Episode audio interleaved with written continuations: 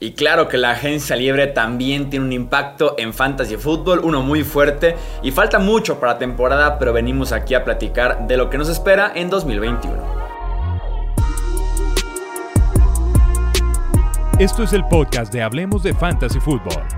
Toda la información que necesitas para dominar tu liga de fantasy.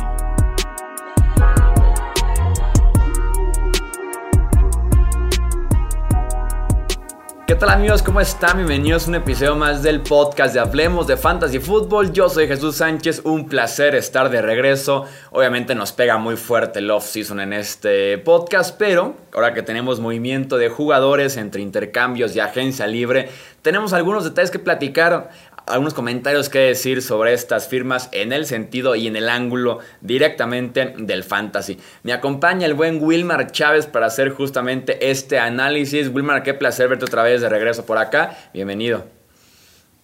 Hola Chuy, sí, qué gusto. Llevamos un ratico sin hablar acá en el podcast, entonces gustazo estar acá de vuelta. Vamos a elegir por ahí unos 10, 12 movimientos generales, de ahí vamos a irnos ligando claramente a otros jugadores para platicar de impacto, quién sube, quién baja en algunos hipotéticos rankings tal vez de marzo del 2021, quienes esperamos una buena temporada, quienes vienen para abajo, así que va a ser un episodio muy interesante del podcast de Fantasy Football. Y tenemos que iniciar por los protagonistas de esta agencia libre 2021 que son los New England Patriots. Específicamente arrancamos con el coreback Cam Newton que está de regreso con los Pats.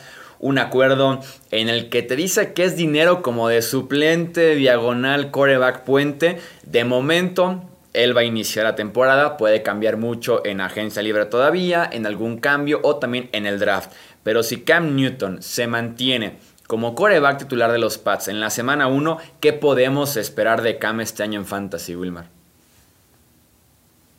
Pues creo que no mucho más de lo que vimos el año, el año anterior. El potencial con las piernas, como durante toda su carrera está ahí, obviamente un poquito más limitado por la edad, por las lesiones. El problema con, con Cam fue claramente la precisión de su brazo, la producción aérea no, no estuvo en, en 2020. Yo personalmente dudo que, que, que, tenga mucho más valor en términos de, de pases, de anotación por, por, por touchdown aéreo también porque si bien sus armas van a mejorar y ya vamos a hablar de eso, creo que, que el, mejor camp ya, ya lo vimos. Para mí fue rescatable lo que hizo el, año anterior, pero en, términos de fantasy tendría mucha mesura. Creo que será un streamer, dependiendo de los, de los enfrentamientos, y, ya está. No, no creo que se vaya mucho drafteado, no creo tenerlo mucho en mis equipos. Pues por ahí va a andar como, como casi todos los corebacks utilizar en algún momento y en otro. Sí, para salvarnos por ahí de, algún aprieto. Y tenemos que platicar obviamente lo que va a estar alrededor de Cam Newton, o el que sea el coreback de los Pats, porque va a lucir muy diferente esta ofensiva de Nueva Inglaterra. Principalmente por los alas cerradas. John Smith y Hunter Henry, los dos principales de esta agencia libre, los dos llegaron a los Pats. Eh, me imagino que con Smith había cierta ilusión de verlo en otra ofensiva como el número uno, tal vez un Tyrant top 12, pero al día siguiente creo que ni siquiera habían pasado 24 horas y nos llegó al mismo tiempo Hunter Henry, lo cual afecta, pero durísimo a ambas partes, ¿no?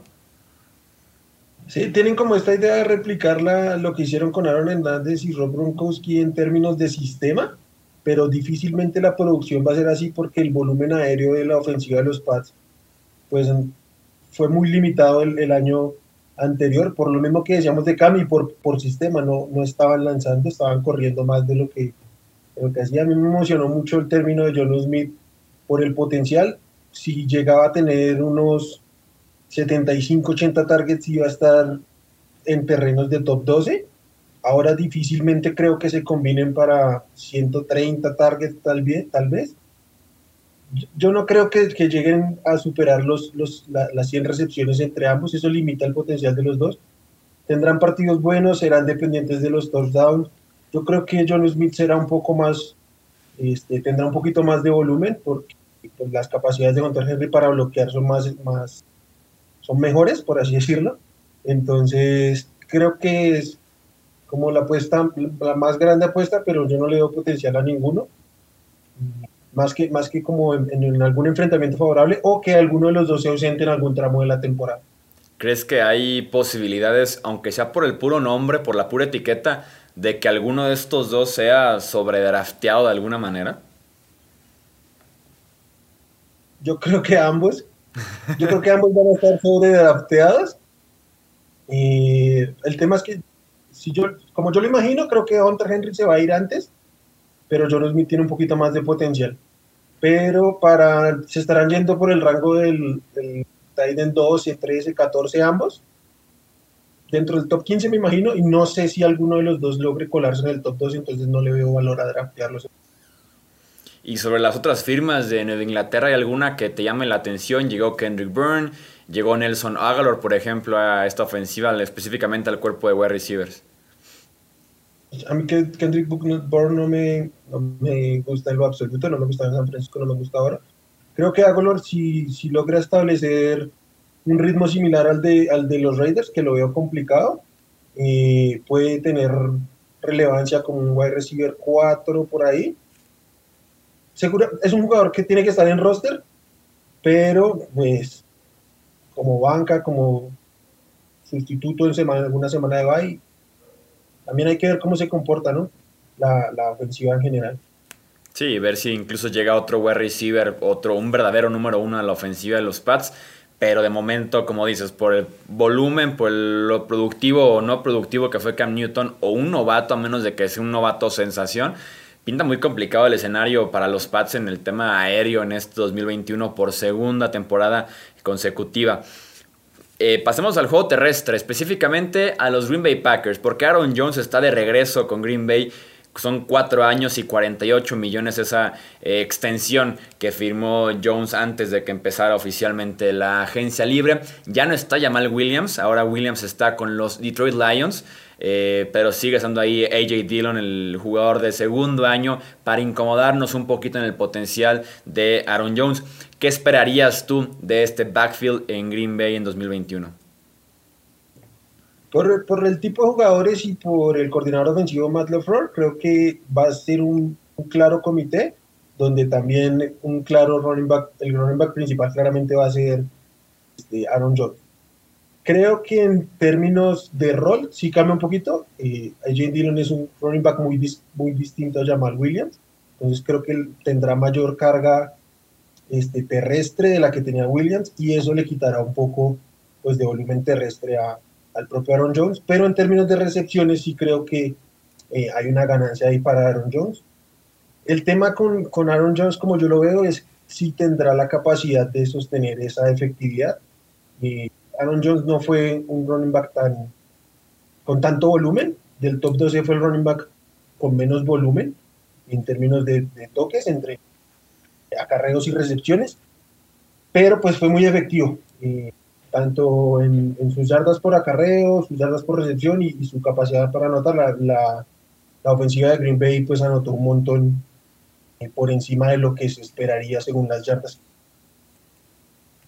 No sé si puedan mantener esa, esa eh, efectividad, yo lo dudo, pero aún así creo que es, es claramente un running back top 10, top 8 tal vez, Aaron Jones y AJ Dillon creo que tendrá un rol y podrá ser un buen flex, un, running back de, respaldo por ahí en semanas de bye. Sí, ese compartiendo con Williams se entiende por qué Jones era el hombre en línea de gol, que es lo que le hacía tan valioso una máquina de touchdowns pero compartiendo con Dillon hay muy buenos argumentos para creer que Dillon lo puede hacer igual de bien o por lo menos mejor que Williams, como para poder variar un poquito entre ambos.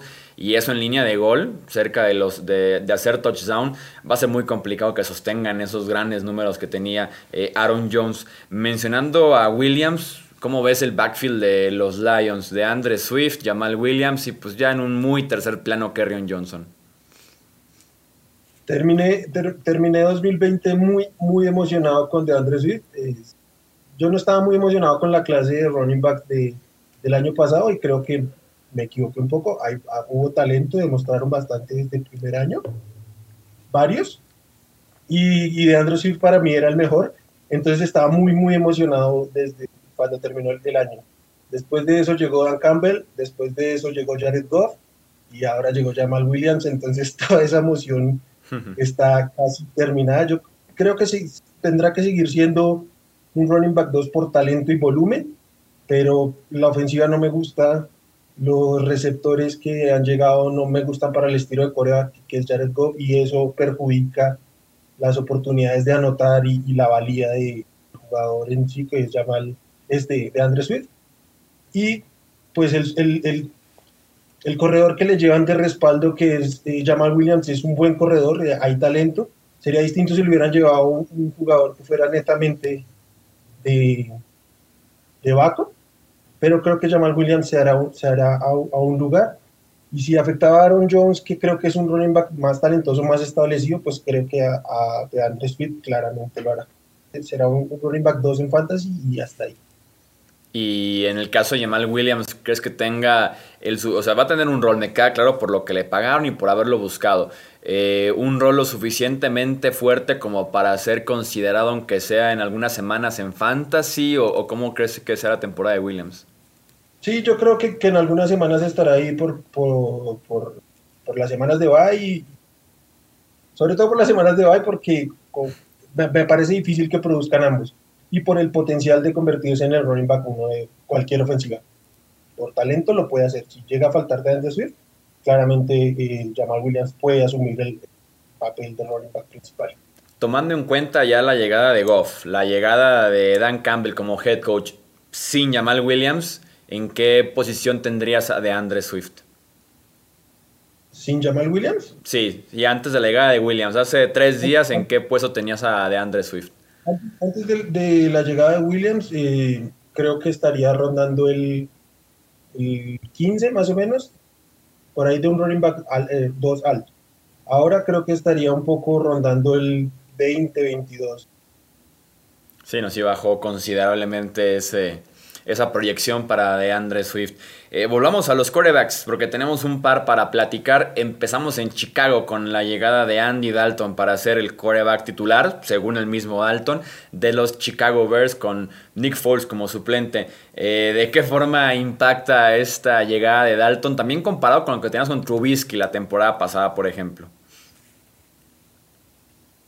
Creo que el remate de Trubisky no estuvo mal, entonces me parece que es un downside claramente.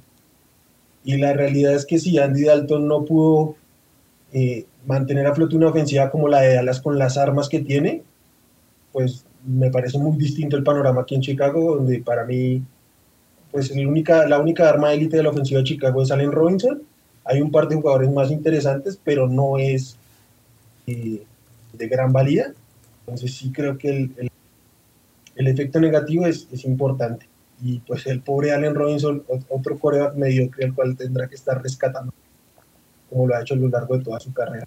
¿Te seguirías tú acercando a Allen Robinson este año, tomando en cuenta lo de la etiqueta, una molestia cantadísima en contra de Chicago, lo de Andy Dalton? ¿Sigues confiando en el receptor por excelencia que esquiva corebacks malos?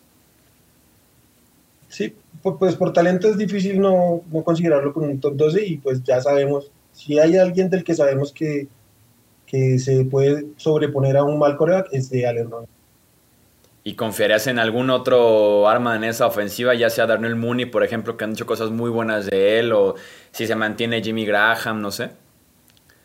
A, mí Darnell Mooney me gusta, lo, lo, vi bastante bien como novato. Creo que puede ser un buen sleeper. Y por volumen, eh, David Montgomery, el corredor, tiene que ser considerado. A mí es un corredor que no me gusta cómo juega, pero para Fantasy el volumen es el rey y Montgomery lo tendrá. No, y fue ganador de ligas, además Montgomery. Lo recomendamos aquí en el mismo podcast de Hablemos de Fantasy, ¿no? Como por ahí de la semana 10, semana 11 dijimos, este hombre va a ganar ligas y en efecto lo hizo. Sí, desde la semana 12 tuvo cinco partidos espectaculares. El problema es que si era tu running back uno, probablemente ya no estabas compitiendo para cuando él estalló. y el siguiente. Remató muy bien. Dime, dime.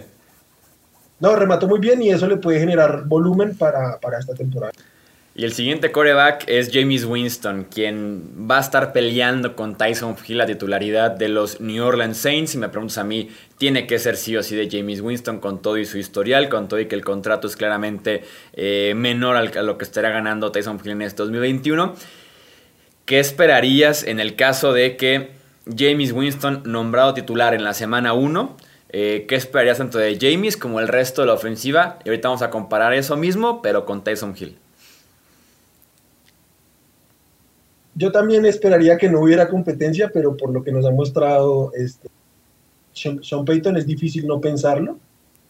Creo que, que, Winston potencia, o al menos sostiene el valor de los, de los jugadores más importantes de la ofensiva de los Saints.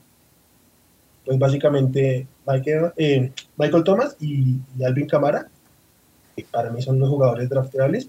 Y un jugador que a mí me parece un sleeper que me gusta mucho porque como talento lo vi me llamó la atención desde el año pasado es Adam Trotman, con la salida de Jared Cook creo que puede tener por ahí. Y creo que Winston se, se, ha caracterizado por ese estilo agresivo y puede ponerlos a producir. No limita tanto el rol eh, en zonas cortas de Alvin Camara como si lo hace Tyson Hill. Claramente la producción de Hill bajó porque no tenía los targets y Tyson Hill, Tyson Hill absorbía la zona de gol con sus piernas porque no tenía las capacidades para hacerlo con el brazo. Entonces, me parece la mejor opción para, la, para las armas, eh, James Winston. Creo que en términos ya personales, cualquiera de los dos que sea va a ser un top 12 con sus diferencias este, de estilo. Cada uno tiene sus méritos para hacerlo. Pero sí creo que Tyson Hill eh, afectaría el valor de ambos por volumen y por eficiencia.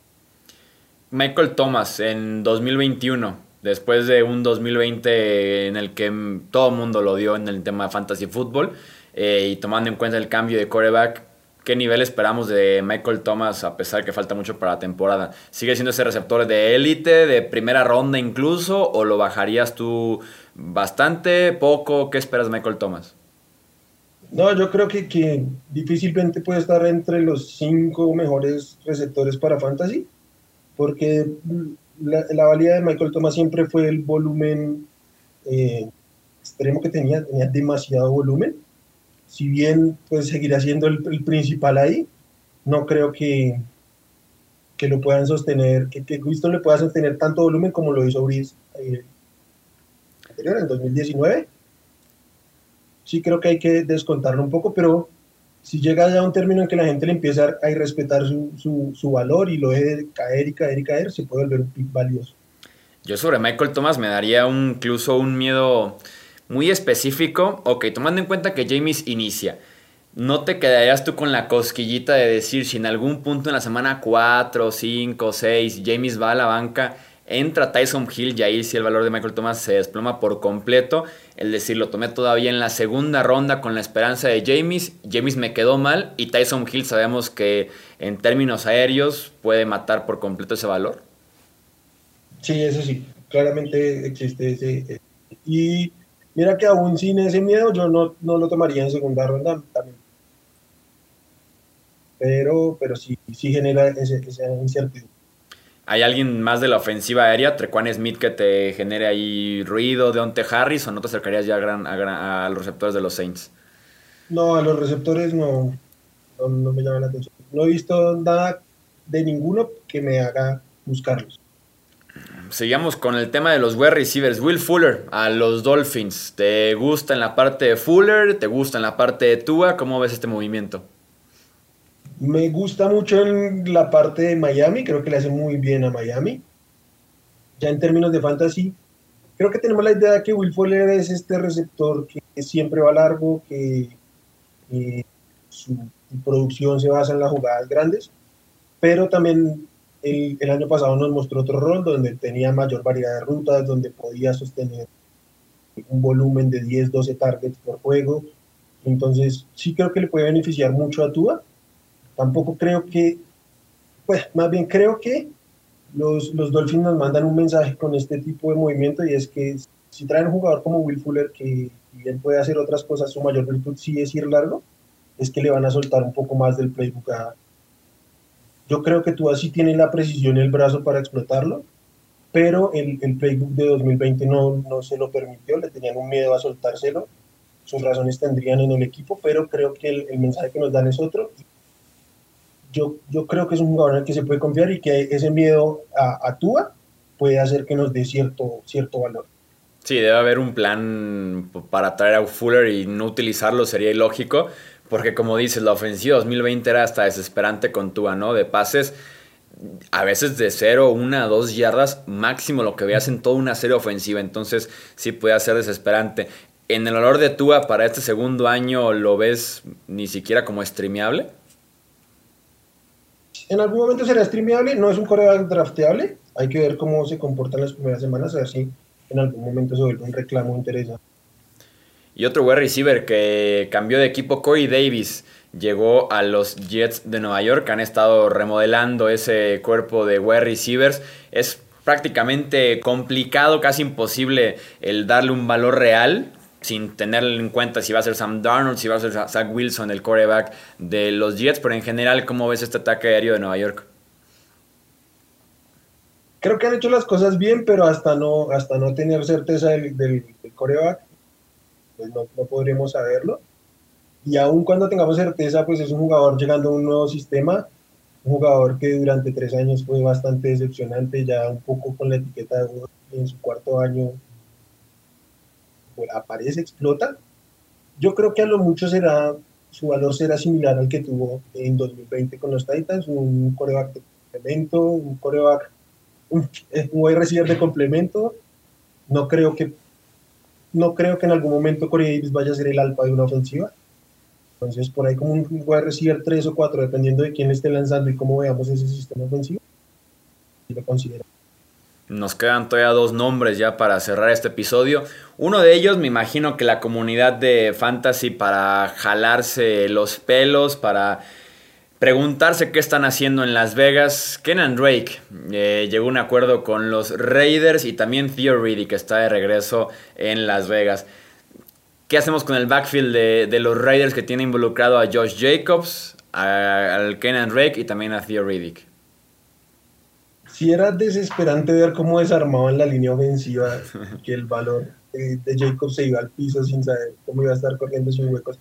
De por sí fue muy ineficiente en, 2020, pues con Kenan Drake y por el valor que le pagaron, claramente viene a cumplir un rol, claramente viene a, compartir. Entonces Jacob va a ser el uno claro, pero eh, cualquier esperanza de targets al, piso, volumen terrestre mucho más limitado.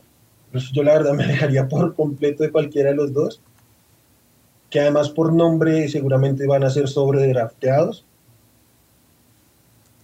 a correrle a esos dos. Sí, ni más porque cuando te pagan 7 millones anuales, que es lo que está ganando Kenan Drake, que es un muy buen sueldo para un eh, corredor, eh, sí está para, para pensarse dos, tres veces el tomar a, Josh Jacobs, que debe ser... ¿Te atreves a decir que Jacobs es en valor fantasy el más golpeado en toda la NFL en esta agencia de 2021 entre la línea ofensiva y entre Kenan Drake? Sí, claramente. Y de por sí era un jugador que en 2020 no, no me gusta. Y ya para cerrar, hablemos de alas cerradas. Gerald Everett pasó de los Rams a los Seahawks, se apunta como para ser el Tyrant principal de esta ofensiva. ¿Te gusta como opción top 12 incluso Gerald Everett o hay que ser más mesurados? No, no creo que sea, que sea un top 12, creo que va a estar en esta infinita esfera de Titans streameables, sleepers, potencial de que alguno termine como el Titan 5 con los mismos puntos que el Titan 18. Entonces, eh, me gusta. Gerald es, es, es un, un Titan que me gusta, es un jugador que, me gusta. Creo que era el mejor Titan de los Rams. Me gusta mucho por, por Tyler Como receptor, eh, creo que es un buen bloqueador, pero cuando le dan el balón, su mejor movimiento es tirarse al suelo para terminar la jugada. Eh, me parece muy del, del estilo de, de John Smith, un jugador que puede ser explosivo, que te puede dar yardas after the catch. Entonces, a mí me gusta, creo que, que es un buen movimiento para los Seahawks, aunque no es una ofensiva que se apoye tanto en los tight ends, entonces el volumen va a estar un poco ahí limitado. La ofensiva de, los Seahawks es distinta. Habrá que ver cómo, cómo se establece en esa y si por ahí con el transcurso de, de, los partidos empieza a establecer con un rol más y más importante, lo podremos. Para lo que veo en general, Sleeper y... Todavía quedan muchos nombres disponibles en la agencia libre, así que con mucho gusto en cuando empiece esta segunda oleada de firmas, haremos parte 2 de este eh, primer vistazo a lo que es el impacto fantasy en la agencia libre 2021 o también si quieren escuchar el análisis de Wilmar específicamente de algún jugador de la agencia libre que ya tenga contrato, con mucho gusto en las redes de Hablemos de Fantasy, Twitter y Facebook o también aquí si lo están viendo en YouTube en los comentarios que nos pregunten quién les gustaría que hablemos de su valor fantasy de cara al 2021 y con mucho gusto aquí estaremos en la parte 2 que seguramente estaremos grabando en algunos días. Wilmar, me da gusto volver a grabar este podcast de Hablemos de Fantasy nuevamente muchas gracias. Gracias Michu y también es un gusto estar aquí contigo y con todos los que nos vayan a ir. Recuerden compartir este podcast, dejarnos sus comentarios, dejarnos un review también nos ayuda muchísimo. Y en nombre de Wilmar Chávez, yo soy Jesús Sánchez y eso es todo por este episodio. Gracias por escuchar el podcast de Hablemos de Fantasy Football. Para más, no olvides seguirnos en redes sociales y visitar hablemosdefutbol.com.